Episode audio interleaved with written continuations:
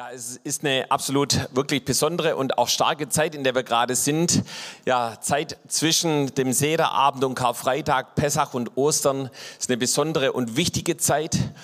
Und gleichzeitig befinden wir uns auch gerade in der dritten Corona-Welle. So, ich habe diese Woche bei Nachrichten gelesen, das RKI spricht darüber, dass es die vermutlich heftigste Welle sein wird, die äh, eben hier über unser Land reinbricht. Sie rechnen bis zu 100.000 Infektionen pro Tag. Äh, daraus resultieren dann überfüllte Krankenhäuser, viele Menschen, die dran sterben werden.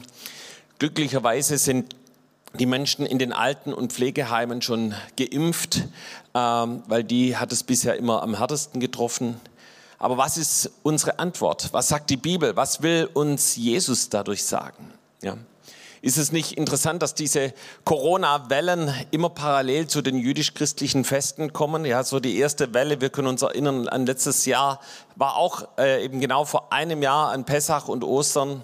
Dann im Dezember parallel zu Chanukka und jetzt wieder zu Ostern und Pessach. Und ihr Lieben, bei all diesen Festen geht es immer um Befreiung. Bei Pessach geht es um die Befreiung aus der Sklaverei der Ägypter. Ja, Ostern, die Befreiung aus der Sklaverei der Sünde. Chanukka, die Befreiung aus der hellenistischen Vorherrschaft über dem Volk Israel. Und eben ja, Purim war jetzt gerade, das könnte man noch fast noch hier mit reinnehmen, Befreiung von dem Todesurteil über dem Volk, das über dem Volk Gottes stand. Ja. Und ich glaube, dass auch unser Land äh, Befreiung braucht. Deutschland braucht Befreiung, auch genauso die Nationen ja, Befreiung, eben Lösung hier natürlich von Corona. Jeder wünscht sich das, Befreiung von Lockdown und Einschränkungen. Und das geschieht nicht durch Rebellion oder Widerstand gegen die Verordnungen. Das geschieht auch nicht, vermutlich nicht nur durch eben Tests und Impfungen, so gut sie auch sind. Aber ich glaube, dass es einen übergeordneten Plan gibt, einen Retter und Befreier. Und er hat einen Namen und sein Name ist Jesus. Ja. Und äh, ich schließe mich der Meinung an, die Jobs hier gerade weitergegeben hat in dem Video, dass die Frage ist, haben wir den Weckruf Gottes verstanden? Ja. So, wir leben in einem wissenschaftlich hochentwickelten Land, wirtschaftlich gut dastehend. Aber es ist schon interessant, dass selbst ein Jahr nach dieser äh, Coronavirus ausgebrochen ist, wir es immer noch nicht im Griff haben. Und gleichzeitig ist es auch erschreckend, dass eben auch ein Jahr nach dieser Krise unsere Politiker und Verantwortungsträger oder wo wir in dieser Krise sind, immer noch nicht auf die Idee gekommen sind, dass es da vielleicht auch eine geistliche Komponente geben könnte, ja, die wir durch Hinwendung zu Jesus und durch Gebet beeinflussen können. Und ich glaube, deshalb ist die Overcomer-Konferenz so, so wichtig.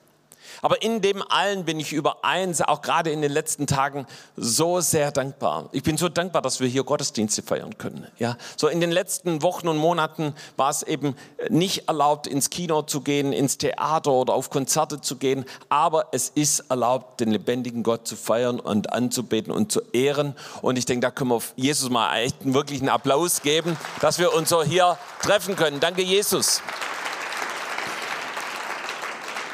Ja, die Befreiung aus der Sklaverei in Ägypten äh, ist nicht durch wissenschaftliche Erkenntnis passiert, auch nicht durch wirtschaftliche Power, obwohl das damals eben Ägypten ein hochentwickeltes Land war, Pyramiden baute, mathematische Erkenntnisse hatte, wohlhabend war und vieles andere mehr. Nee, diese Befreiung des Volkes Israel passierte durch etwas ganz anderes. Durch das Blut von Lämmern, durch das Blut eines Lammes für jeden Haushalt. Und exakt dasselbe ist auch an Ostern passiert. So die Rettung und die Befreiung durch das Blut des Opferlammes Jesu. Und lasst uns nochmal deshalb diesen Vers anschauen, den wir als Gemeinde täglich über dieser Zeit verkündigen. So, wir haben es gerade in dieser Videobotschaft schon gehört. Das ist Offenbarung 12, Vers 11. Ich glaube, das ist das Wort, das Gott gerade auch in diese Zeit hinein sendet. Und da heißt es, und sie haben ihn überwunden durch des Lammes Blut, durch das Wort ihres Zeugnisses. Und ihr, sie haben ihr Leben nicht geliebt bis hin zum Tod. Und in, in diesem Vers, da steckt einiges drin. Ja, da, wir lesen es immer, sie haben überwunden. Wenn du eine andere Übersetzung hast, dann steht da bei dir vielleicht, sie haben besiegt. Ja, sie haben den Teufel besiegt. Ja, in, in wieder einer anderen Übersetzung heißt es, sie haben triumphiert. Ja, sie haben über den Teufel triumphiert, über all die Herausforderungen, über all die Anklagen, über all das, was ansteht, triumphiert. Ja, und dann bekommen wir eben die Anleitung, wie, warum, ja. Einmal durch das Blut Jesu. Ja, und hey, ihr Lieben, das Blut Jesu hat so eine Macht und so eine Autorität wie kein anderes Blut. Dann durch das ausgesprochene Zeugnis, durch die Proklamation des Wortes Gottes, durch das, was aus unserem Mund herauskommt. Und durch das, dass sie ihr Leben nicht geliebt haben bis hin zum Tod, bedeutet die Lebenshingabe. Ja, wenn wir hier in das Wort Gottes reinschauen, bis zum Tod, eben da gibt es viele, die eben auch für das Wort Gottes, für Jesus gestorben sind. Ja, aber das heißt auch ganz praktisch, sein eigenes Ich, sein Ego niederzulegen, ja, das Kreuz Jesu auf sich zu nehmen. Und es bedeutet letztendlich, ich bin bereit, im vollständigen Willen Gottes zu leben. Ich möchte so leben, wie Jesus das möchte. Ich möchte seinen Willen tun. Und da möchte ich dir ein Zitat von Derek Prinz weitergeben, das er zu diesem Vers hier sagt. Er sagt, wenn du dich in dem, was du willst, mit dem Willen Gottes eins machst und dabei total hingegeben bist, bist du unbesiegbar und unerschütterlich. Das sagt dieser Vers aus. Ja, ihr Leben nicht geliebt bis hin zum Tod. Sie haben überwunden. Sie haben triumphiert. Ja, ja, sie haben sich eins gemacht mit dem Willen Gottes. Sie haben sich hingegeben und sie waren unbesiegbar, unerschütterlich. Und das sagt das Wort Gottes auch in 1. Johannes 2, Vers 17. Und die Welt vergeht mit ihrer Lust. Wer aber den Willen Gottes tut, der bleibt in Ewigkeit. Lieben, wenn wir bereit sind, in dem Willen Gottes zu leben, dann haben wir eine Perspektive, die bis in die Ewigkeit hineinreicht. Und viele Menschen, die, die, die versuchen, sich äh, irgendwo Befriedigung zu holen, Lust zu holen, schauen, auf was sie irgendwo Bock haben, ja. Aber, aber sie finden nicht. Sie sind auf der Suche, weil sie haben das Blut des Lammes nie kennengelernt. Sie haben die Kraft des Blutes des Lammes nie erfahren. Und sie leben nach dem Lustprinzip, haben keine Zukunft. Ja. So sagt es das Wort Gottes. Aber wir, wo wir das Wort Gottes kennen, das Wort Gottes angenommen haben, das Blut Jesu in unserem Leben eine Auswirkung hat, haben wir eine Perspektive, die bis in den Himmel hineinreicht. Und lass uns gemeinsam nochmal den Blick auf Pessach richten, aus dem den Auszug aus dem, des Volkes Gottes aus Ägypten und Danke, Florian, nochmal, dass du das gelesen hast. Genau, auf den Text möchte ich mich auch beziehen. Ja, so die Opferung des Passalammes gewährleistete dem ganzen Volk Israel Schutz und Befreiung. Sie mussten bestimmte Dinge tun mit dem Lamm und dem Blut, um eben diesen Schutz zu haben. Und das alttestamentliche Pessa in Ägypten ist, wie gesagt, ein prophetisches Bild, auf eine Vorschau auf das, was Jesus am Kreuz vollbracht hat. Und deshalb lesen wir auch, und viele haben das gestern Abend bestimmt auch gelesen, ja, 1. Korinther 5, Vers 7, denn auch wir haben ein Passalam, das ist Christus, der geopfert ist. Ja, Jesus wird diesem Passalam gleichgestellt. Jesus ist das wahre Passalam. Durch sein Blut empfangen wir ewige Erlösung, Befreiung, Schutz, Heilung, so wie wir es hier schon erlebt haben heute im Gottesdienst. Und wir wollen nochmal diesen, diesen Text lesen aus 2. Mose 12, 21 bis 23. Und Mose berief alle Ältesten Israel und sprach zu ihnen. Lest Schafe aus und nehmt sie für euch nach euren Geschlechtern und schlachtet das Passa und nehmt ein Büschel Isop und taucht es in das Blut in dem Becken und bestreicht damit die Oberschwelle und die beiden Pfosten. Und kein Mensch geht zu seiner Haustür heraus bis zum Morgen. Denn der Herr wird umhergehen und die Ägypter schlagen. Wenn aber das Blut, wenn er aber das Blut sehen wird an der Oberschwelle und an den beiden Pfosten, wird er an der Tür vorübergehen und der Verderber nicht in eure Häuser kommen lassen, um euch zu schlagen. Ja. So, und viele kennen das. Warum heißt es Pessach, Passa? ja, im Englischen Passover, ja, das kommt von diesem Vorübergehen, so wie wir es hier gerade in dem letzten Vers ja, gesehen haben, der Verderber wird vorübergehen, er wird nicht hineindringen. Ja, sie sind geschützt durch das Blut, das eben an den Türen, an den Türrahmen ist. Ja. Und das war die Voraussetzung für den Schutz, aber genauso auch für die, die bis dahin die größte Befreiungsaktion des Volkes Israel erlebten. Das Blut des Lammes an der Oberschwelle und an den Türpfosten. Wie ging das vor sich? So ein Lamm wurde für jeden Haushalt geschlachtet. Das Blut wurde in einem Becken, wie wir es auch gerade in dem Video gesehen haben, aufgefangen.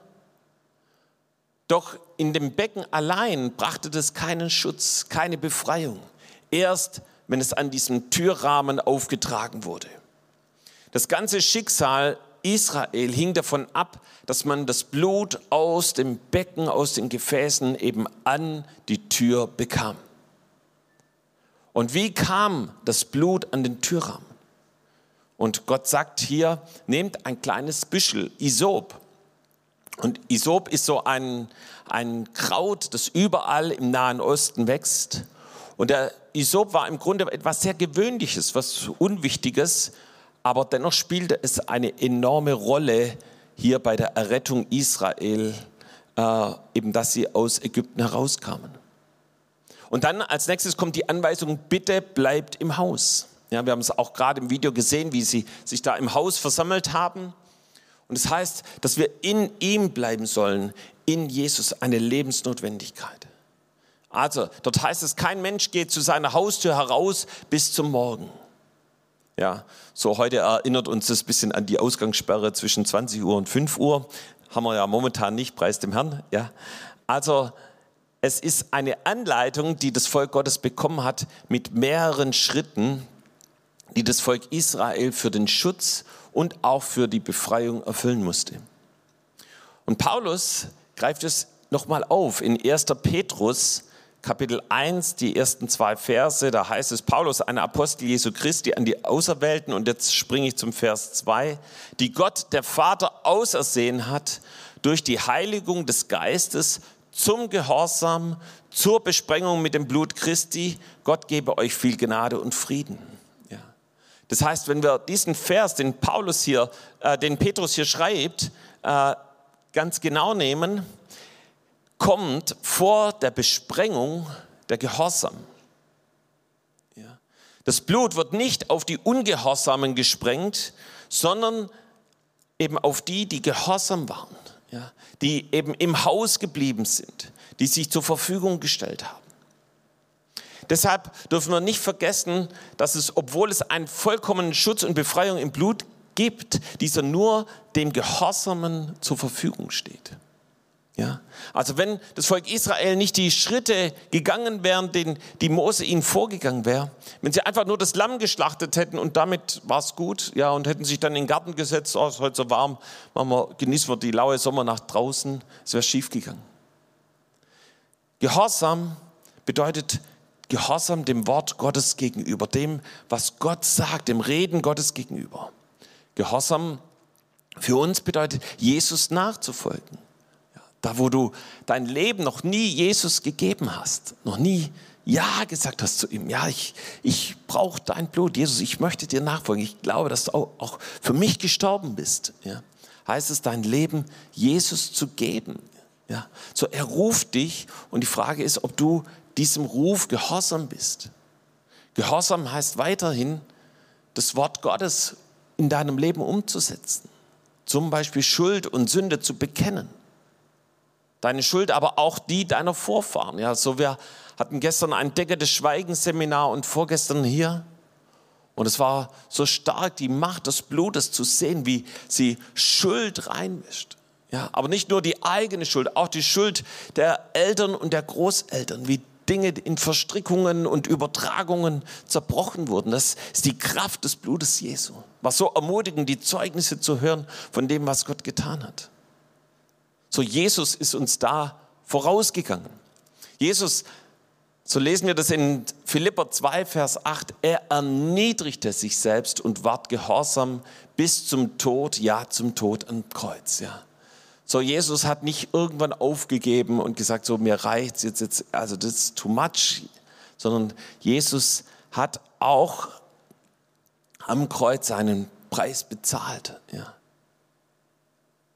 Und Hebräer 5, 8 bis 9 heißt es sogar, so hat er, obwohl er Gottes Sohn war, doch an dem, was er litt, Gehorsam gelernt. Und als er vollendet war, ist er für alle, die ihm gehorsam sind, der Urheber des ewigen Heils geworden. Ja. So Jesus war Mensch und, und er musste das lernen, gehorsam zu sein. Und Jesus hat es gelernt. Er war gehorsam. Und sein Gehorsam ja, wird für alle, die ihm gehorsam sind, zu dem Urheber des ewigen Heils. Ja, da haben wir wieder die Ewigkeitsperspektive, die Rettung, ja, das Heil, das Gott für dich und für mich hat. Ja, und zwar für alle die, die seinem Wort gegenüber gehorsam sind. Warum haben manche gerade mit diesem Wort Gehorsam, ja, wenn du allein, wenn man das ausspricht, zuckt der eine vielleicht zusammen oder der andere denkt, oi, was ist das für ein Wort? Warum haben wir damit ein Problem? Ja, auch schon Adam und Eva hatten damit irgendwie Schwierigkeiten, ja. Ungehorsam gehört zu einer der Ursünden. Wer aber bereit ist, eben diesen Ungehorsam ans Kreuz zu bringen, der wird eine starke Befreiung und Kraft Gottes erleben. Ja. So in 1 Samuel lesen wir im Kapitel 15, Vers 22, Samuel aber sprach, meinst du, dass der Herr gefallen habe am Brandopfer und Schlachtopfer, gleich wie am Gehorsam gegen die Stimme des Herrn? Siehe, Gehorsam ist besser als Opfer und Aufmerken besser als das Fett von Widdern.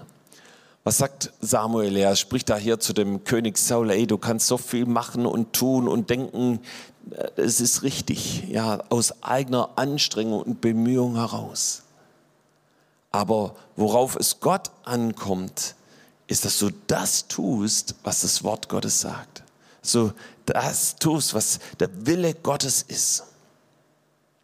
Und ihr Lieben, wir müssen das Blut Jesu in unserem Leben anwenden. Ja, das, dazu gehört auch der Gehorsam. Ja, so das Blut befand sich im Becken. Es musste an das Haus angebracht werden. Man riss so ein kleines Büschel Isop und tauchte es in Blut. Wir haben es im Video gesehen und besprengte damit die Tür.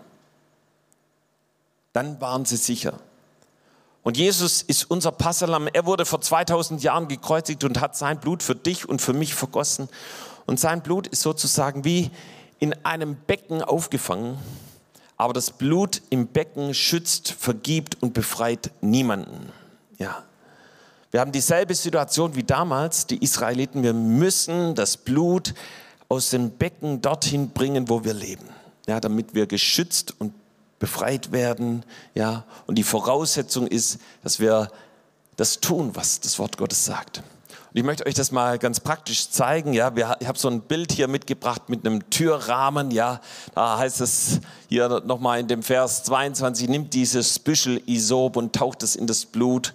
Und äh, dann, ja, könnt ihr einen Schritt weitergehen, ja, muss dieses Blut an den Türrahmen geschmiert werden, ja, und nur dann war es sicher.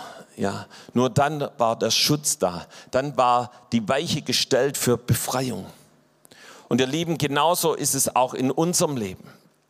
Ja, so das Wort Gottes sagt in 1. Johannes 1, Vers 7 bis 9, doch wenn, wie, doch wenn wir wie Christus im Licht Gottes leben, dann haben wir Gemeinschaft untereinander und das Blut Jesu, seinem Sohn reinigt uns von jeder Schuld.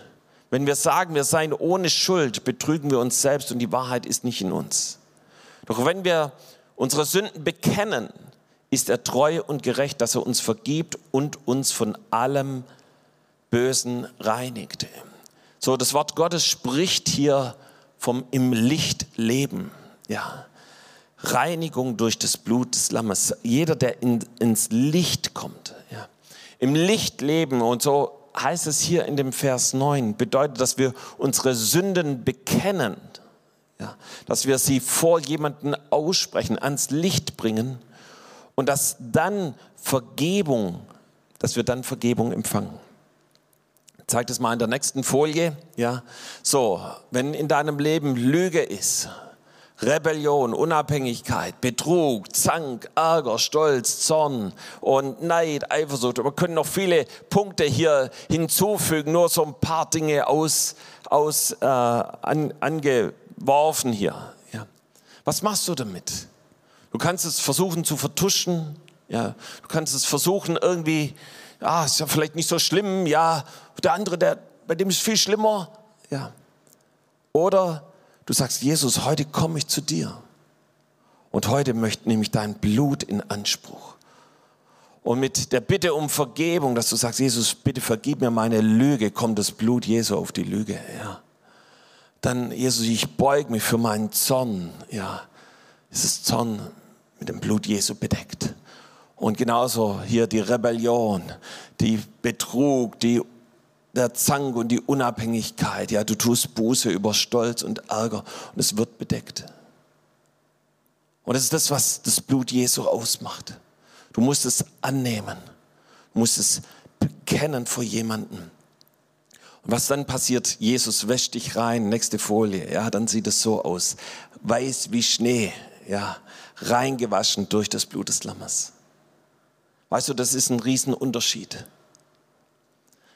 So, wir haben zu Hause, wir wohnen in einem Haus schon über zehn Jahre und wir haben wirklich unsere Küche immer wieder gefegt und gewischt, aber unsere Fliesen und die Fugen, die sind immer dunkler geworden.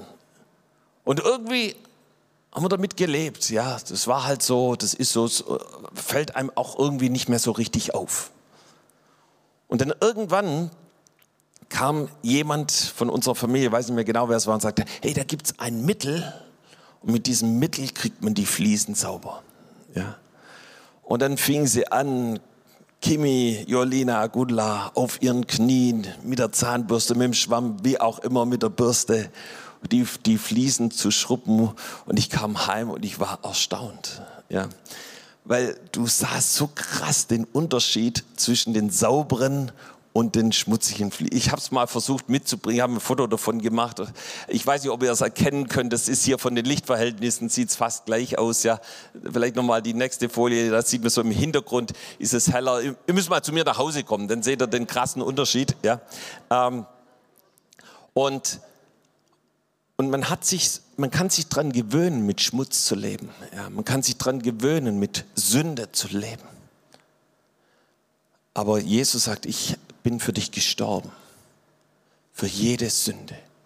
Hier, Johannes sagt es, dass das Blut Jesu reinigt uns von jeder Schuld. Wie oft höre ich das, dass Menschen zu mir kommen und sagen, Guido, Jesus kann mir nicht vergeben. Ja. Aber dann sagt er das im Vers 9 nochmal, der uns reinigt von allem Bösen. Und weißt du, vielleicht hast du schon probiert, das hier und da irgendwie wegzukehren, zu wischen, aber du brauchst das Blut des Lammes. Jakobus 5, Vers 16 heißt es, bekennt einander eure Schuld und betet füreinander, damit ihr geheilt werdet. Das Gebet eines gerechten Menschen hat große Macht und kann viel bewirken.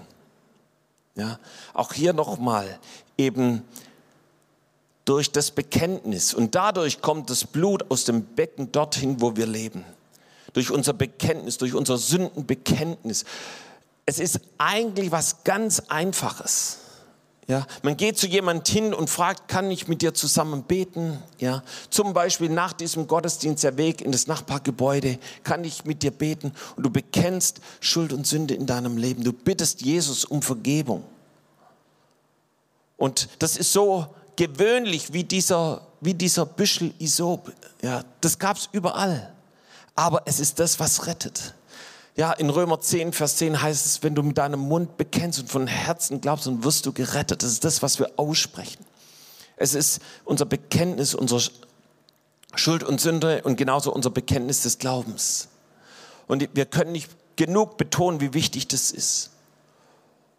Und genauso geht auch David darauf ein in seinem Psalm, wo er Buße tut über den Ehebruch mit Bathseba. Du kennst diesen Psalm in äh, Psalm 51. Und da heißt es im Vers 9, entsündige mich mit Isop, dass ich rein werde, wasche mich, dass ich schneeweiß werde. Ja, so, er wusste, das hat eben mit dieser Besprengung eben mit dem Blut zu tun. Und ist es nicht interessant, dass Jesus, als er am Kreuz hing, ein Isoprohr gereicht wurde mit Essig, ja, das an seinen Mund gereicht wurde. Ja, das hat was mit dem Bekenntnis zu tun. Ja. Johannes 19, Vers 29 und 30, da stand ein Gefäß voll Essig, sie aber füllten den Schwamm mit Essig und steckten ihn auf ein Isoprohr und hielten ihn es an den Mund. Als Jesus den Essig genommen hatte, sprach er, es ist vollbracht und neigte das Haupt und verschied. Es wurde an den Mund gehalten. Es geht um das Bekenntnis unseres Glaubens und genauso auch das Bekenntnis unserer Sünden, unser Bekenntnis zu Jesus. Und das, dann sagt Jesus, es ist vollbracht. Und wisst ihr, es ist nur ein Blut, das Schuld und Sünde vergeben kann. Und das ist das Blut Jesu. Und das ist nur ein Blut, das wird in der Bibel als kostbares Blut bezeichnet. In 1. Petrus 1, Vers 19 lesen wir, er bezahlte für euch mit dem kostbaren Blut von Jesus Christus, der rein und ohne Sünde zum Opferlamm Gottes wurde. Kein anderes Blut von Millionen von Opfertieren ja, wird in der Bibel als kostbar bezeichnet. Und ich möchte das an einem Beispiel verdeutlichen, warum das Blut Jesu viel kostbarer ist als jedes andere Blut. Angenommen, du hast einen Tisch zu Hause und da ist ein Fleck, der sich so richtig reingefressen hat auf der Tischplatte. Und jedes Mal, bevor der Besuch kommt, vergewisserst du dich, dass da eine schicke Tischdecke über diesem Fleck ist, dass niemand diesen Fleck sieht, ja, dass er abgedeckt ist. Dann ist er zwar abgedeckt, aber er ist nicht entfernt. Ja. So, ich kann mich an eine solche Situation sehr gut erinnern, als ich Kind war. Haben wir Geburtstag gefeiert, mein Geburtstag bei meinen Eltern zu Hause. Ich hatte ein paar Freunde eingeladen und dann auch so Spiele, ich weiß nicht, ob ihr das kennt, so Schokolade auspacken, man muss würfeln und sich umkleiden und dann geht's los mit Messer und Gabel die Schokolade auspacken. Und irgendwann war ich dran, ja, und ich zog mich an und wartete darauf, dass niemand eben die sechs würfelt und ich das wieder abgeben musste. Und ich nahm Messer und Gabel und ich wusste, jetzt pff, hau ich in die Schokolade rein. Und irgendwie, ich weiß nicht mehr wie, hat jemand anderes die Schokolade weggenommen oder habe ich daneben gehaut. Auf jeden Fall steckte die Gabel im Esszimmertisch. Und die ging auch gar nicht mehr so leicht raus. Ähm, und irgendwann zog ich sie raus und ging zu meiner Mutter. Ja. Und ich glaube, sie hatte ganz entspannt reagiert. Aber ich kann mich erinnern, wie Jahre später noch auf diesem Esszimmertisch vier Löcher sichtbar waren. Und ähm, natürlich haben wir auch immer eine schöne Tischdecke da drauf gehabt, keine Frage, ganz, ganz klar. Ja, ja. Aber weißt du, die Tischdecke bedeckt nur den Fleck oder eben die Löcher. Und das ist die Bedeutung des alttestamentlichen Wortes Sühne, bedecken. Die Ströme von Blut, die beim Schlachten von Millionen von Opfertieren geflossen sind, sie waren nicht in der Lage, die Sünde wegzunehmen, sondern sie konnten sie nur eine Weile überdecken.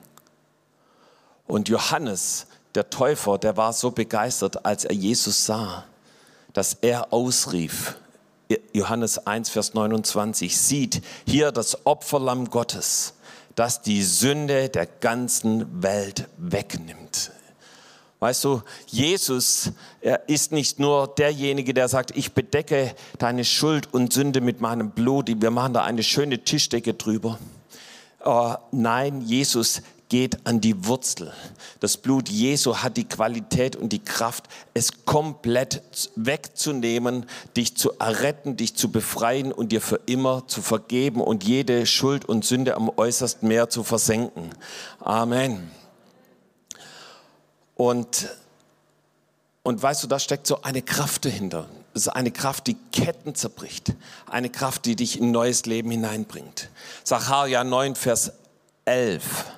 Auch lasse ich um des Blutes des Bundes willen deine Gefangenen frei aus der Grube, in der kein Wasser ist. Weißt du, Jesus ist hier, um Ketten zu zerbrechen. Jesus ist hier, um dich in die Freiheit zu führen. Jesus befreit. Sag mal zu deinem Nachbarn, Jesus befreit. Und sag zu deinem anderen, das Blut Jesu macht dich frei. Ja. Das Blut Jesu macht dich frei von Drogen, von Alkohol und von Zigaretten. Ich glaube, wenn ich hier fragen würde, würden viele sich melden, dass sie da Befreiung erlebt haben. Aber Jesus macht dich auch frei von Tobsuchtsanfällen, ja, von Ausrasten, verbunden mit Zorn, Ärger, Streit und Zwietracht. Ja. Das Blut Jesu macht dich frei von Albträumen. Das Blut Jesu macht dich frei von Ängsten, von Sorgen, von Minderwertigkeit. Ja, er befreit dich aus der Sklavenmentalität hinein zur Sohnschaft, zur Tochterschaft. Das ist das, was ich auch selber in meinem Leben erlebt habe. Oh, wie viele sorgenvolle Nächte hatte ich, wo ich nicht schlafen konnte, voller Angst war, Minderwertigkeit, dass ich meinen Mund nicht aufgebracht habe. Aber ich habe darüber Buße getan und genauso habe ich erlebt, wie Jesus diese Ketten über meinem Leben zerbrochen hat.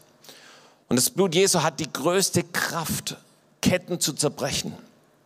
Wenn schon bei der Kreuzigung, als die Tropfen des Blutes Jesu auf den Boden fielen, sich die Gräber geöffnet haben, ja, wie viel mehr hat er heute Kraft, deine Ketten zu zerbrechen und dich, wo auch immer du gefangen bist, frei zu führen. Und ich glaube, das möchte Jesus heute tun. Und lass uns gemeinsam aufstehen wollen, noch zusammen beten.